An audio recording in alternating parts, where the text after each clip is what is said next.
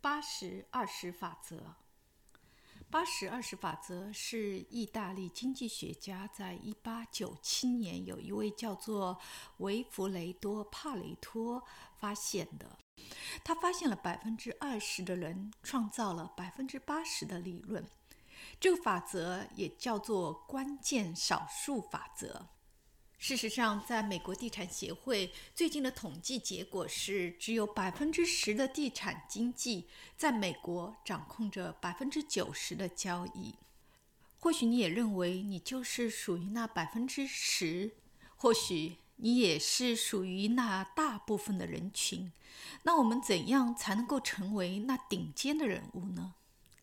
首先，我们得要向成功者学习、请教，和他们询问。给你一些意见，给你一些回馈，让他们来告诉你你做对了什么，做错了什么。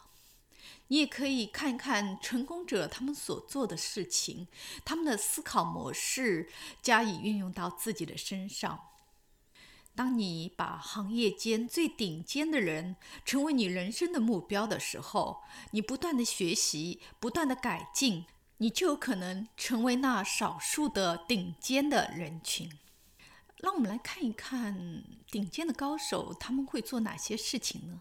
今天想要跟大家分享一个在中国去年红遍大江南北的主播，他是一位男主播，他在淘宝主播的总销量排名第二，他的名字叫做李佳琦。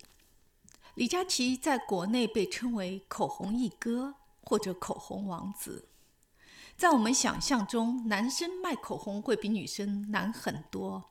我也看过他很多的视频，几乎每一支他介绍的口红，我都有心动，想要去拥有它。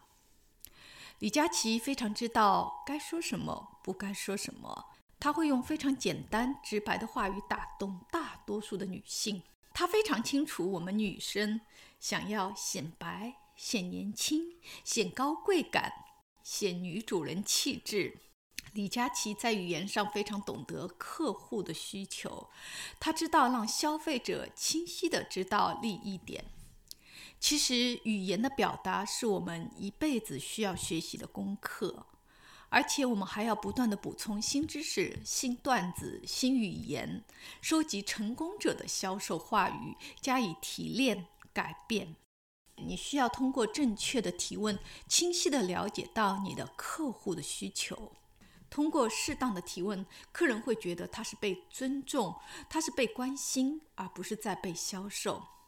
你可以非常清晰地了解到客人喜欢去哪里，平时的兴趣，未来的发展，他最关心的问题是什么。